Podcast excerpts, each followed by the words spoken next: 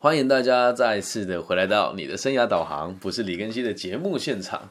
那我们今天呢，要哎，大家大家晚安，大家晚安哦。对我们今天要跟大家讨论的这个内容哦，是要延续我们之前的这个专题的读书会啊，要继续带大家来阅读这个《无限赛局》这一本书。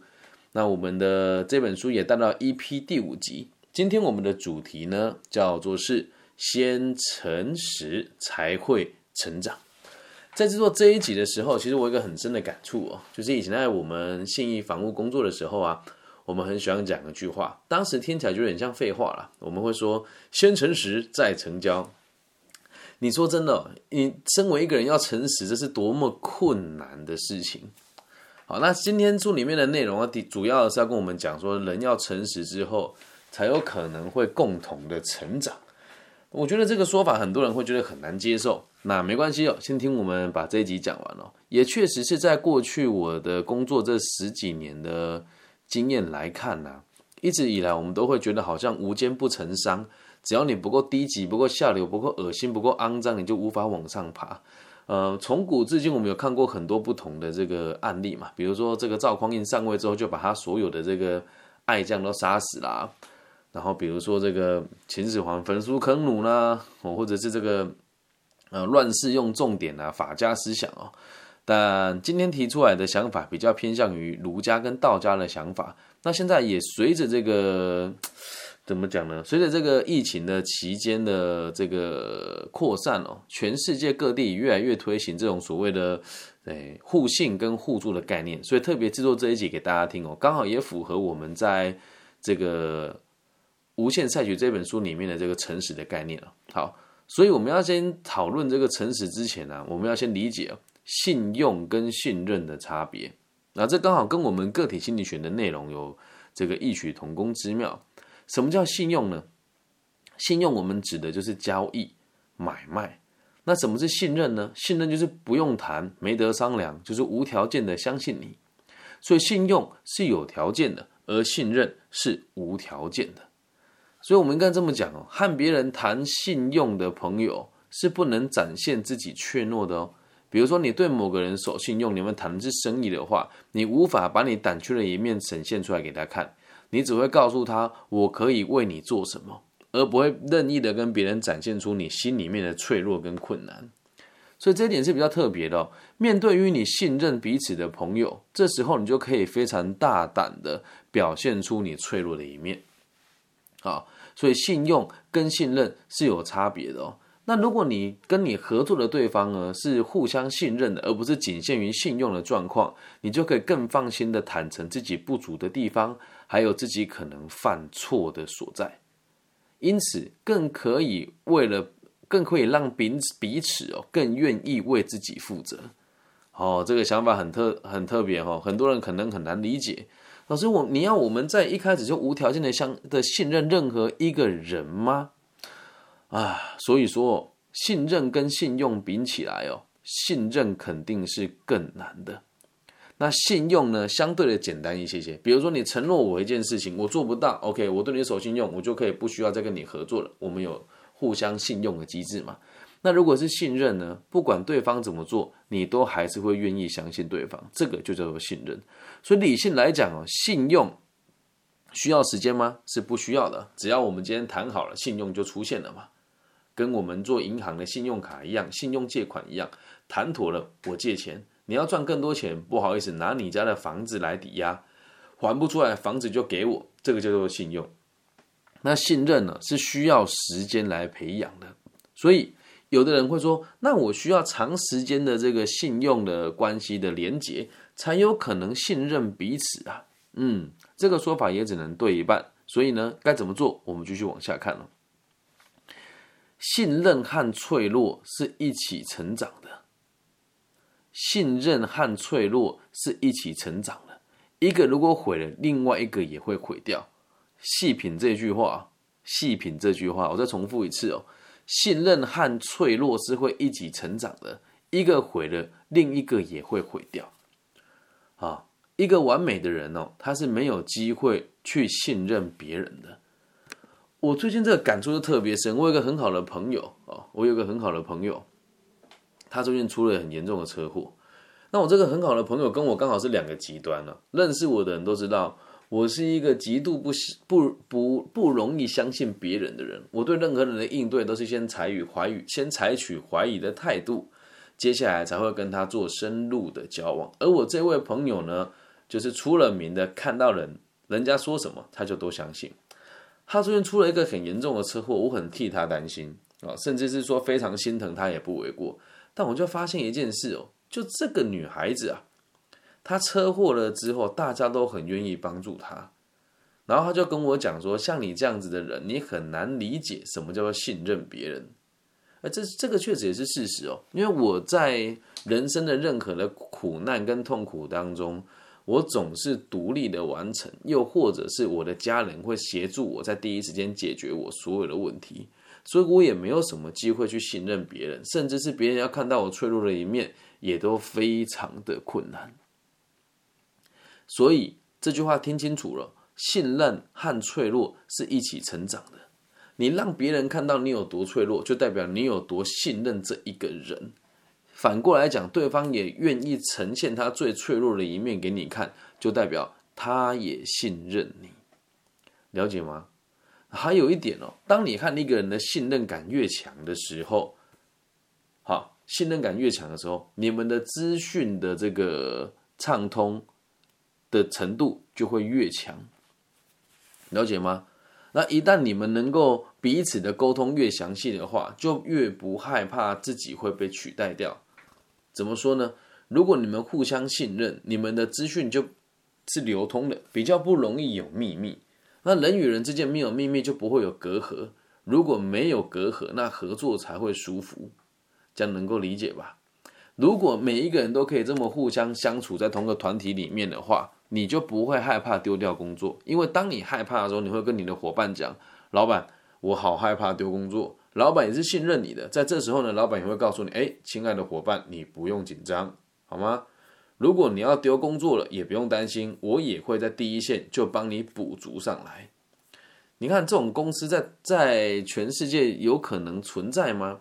我必须得讲，这本书想的非常理想，但我相信呢，我以前也觉得自己做不到，但随着自己开始就读 EMBA 之后，我开始认为，嗯，如果再过个几年，口袋的资金够够多的时候，我或许也可以再重新创立一个企业，能够用这样子的方式来验证这样子的说法是否属实。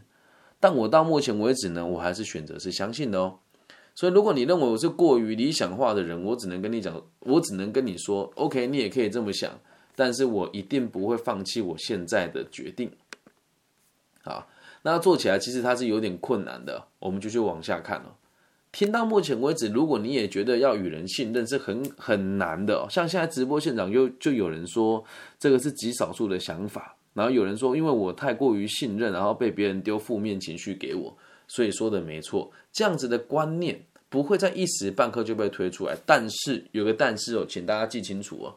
如果你和我一样是我们讲中生代的人，什么叫中生代呢？二十五岁到三十五岁之间的人啊，我们这一群人即将在十年到二十年后掌控某一些地区的命脉，跟成为某一些地方的台柱的时候，那我们这样子的想法是不是就可以来影响这个世界呢？啊，所以希望大家可以理解哦。现在我们找不到这样的公司，不代表它不存在啊。那也有可能就是暂时它还没有出现而已。那如果能够以以这样子的方式经营一个企业，我相信会容易很多。好，那用个简单的方式来看一看哦，你对你的公司有没有互相信任的机制，或者你对你的团体有没有互相信任的机制哦？你敢不敢对你的公司或是团体行号的每一个人表达你沮丧？愤怒、不安或是自信，你敢放心的表达出来吗？哦，我先讲哦，诶，没有素质、不懂控制的情绪不在此限哦。有些人会用情绪去勒索别人，不在这里面。当你真的觉得沮丧、恐惧的时候，你敢不敢让别人知道？如果你敢让让这个对方或让这个群体知道，就代表其实你非常信任这个群体或者是这个人，能够理解吧？你敢安心的表达出来吗？其实我看了一看之后，我在想我自己，我感我这么看起来，其实我对每个人都很信任。当我觉得困难的时候，当我觉得沮丧的时候，我都会很直接的告诉别人，我现在没有办法解决这些事情。其实我对我周遭的人有某种程度上也是信任的，我是很敢跟别人表达我的沮丧、我的自信跟我的不安的，特别是自信这一点哦。这边一定要再插播，就是我最近在念 EMBA 的一些心得。我现在在就读东海大学 EMBA，我我这么说，我不知道大家认不认同了。我认为它是全台湾前几名的在职高阶经营的这个在职专班。我在我们班上的这个工作的位阶还有收入都不算最顶尖的。但当他们问起我说：“哎，更新你在你的领域是有自信的吗？你在你的领域大概是什么样子的地位？”因为我们的这个自媒体跟生涯规划的圈圈，没有几个人像我这样敢去念 EMBA 啦。因为大部分人没有那个经济实力。那倒也不是说我特别会赚钱啊，其实去呃，应该说就是我的呃教书只是我的兴趣，做自媒体也是我的兴趣，所以我可以有更多的经济能力来做这些事情嘛。那当他们问我是不是最棒的时候，我都会直接跟他讲说，我绝对是全世界最棒的那一个人。哎，要讲出这句话哦，除了对我要非常自己有爆棚的自信心以外，也还有一件事，我要很信任这一群朋友啊。如果不信任他们，我在说出来的时候，我会觉得，哎呀，我是不是太过分了？会不会被别人嘲笑？但我相信他们会相信我，所以我才敢表达出来。所以在信任的对方面前，除了脆弱的一面之外，你也可以表达出你自己异于常人的自信啊。所以，如果每一个人都可以诚实的告知你的公司，或是你团体，或是行号的这些伙伴们，你真正的烦恼，那你的企业会变得很强悍了。为什么？企业的烦恼其实也就是每个人的烦恼啊。你在每个部门哦，如果你尽心尽力工作的，你就会很替你部门的事情操心，就会上心嘛。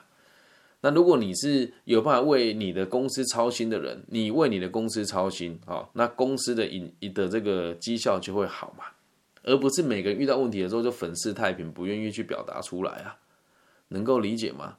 如果你的烦恼也是企业的烦恼，这个道理能够成立的话，这个组织自然就会强。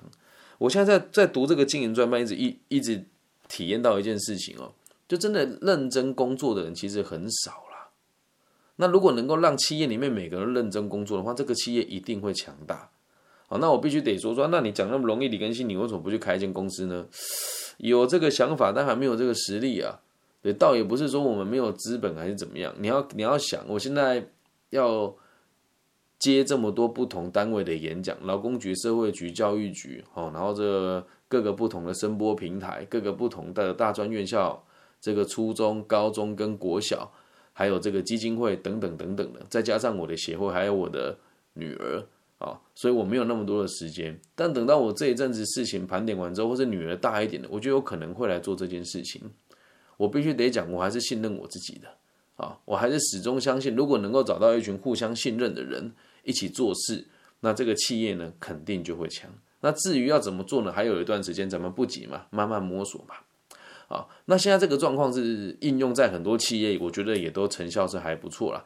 嗯，我在台湾也有管过几间这个小型的寿险业的团体，照这个互相信任的方式来执行，目前大家所做出来的成效都还不差。那最近也有两间这个营业处想要再找我一起做培训的这个课程。也都是根据于这个逻辑来产生的，一定有人很多人会说，你这个就是过于放大人心的险恶啊，你这个就过于缩小人心的险恶了。然后说这个任意的放大去信任别人，你一定会浑身是伤。人每次人家这么跟我讲，就比如说，哎，今天有发生一件很有趣的事哦，嗯，我昨天呢，我去某一间大学演讲，然后某一间大学的这个演讲的课程内容，他们就是要我们去宣传某一个演讲。而这个演讲里面的讲题，我确定这个讲题是我列出来的，而这间学校的某一个老师完全抄袭了我的讲题。那我在想啊，一般人肯定会俩拱的啊，俩拱是这个我们这个地诶地方话的意思，就是一抓狂跟翻脸了哦。那我没有这么做的原因，是因为觉得没什么好气的，而且当时确实是我也跟所有的人都讲，我的讲题都是欢迎大家抄袭的。可是当它真的发生的时候，我会觉得有点。讶异，就人家抄袭我了，竟然什么都没有跟我说。不过后来想想，我觉得也是值得的。毕竟他选择相信我，他认为抄袭我的东西可以被群体接纳，所以我也觉得这样子没什么大不了。这就是我对他们都有信任的机制，能够理解吧？好，再回到我们的读书会里面了。所以企业的烦恼也都是每个人的烦恼。如果这个问题成立了，就不会有人去隐藏问题、粉饰太平。所以信任这件事情要从我们自己做起，要一步一步来。你不能说他又不信任我，我怎么信任他？你要当那个第一个开始的人啊！而且每一个人的彼此信任都很需要时间来验证，包含我自己也一样啊！你要我无条件的信任你，你肯定要证明给我看你是值得我信任的嘛？那在此之前，我也会先用我的范围以内的信任来相信你啊！它是需要时间慢慢累积的，所以也请大家不要用短期的成败来看待某一个人，因为哦。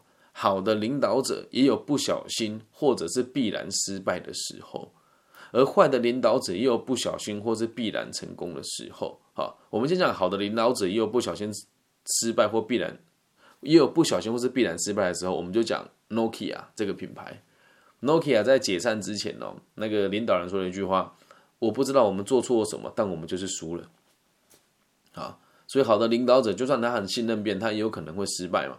那一个坏的领导者，就算他做的再差，只要他做对了方向，他还是能够赚到钱的。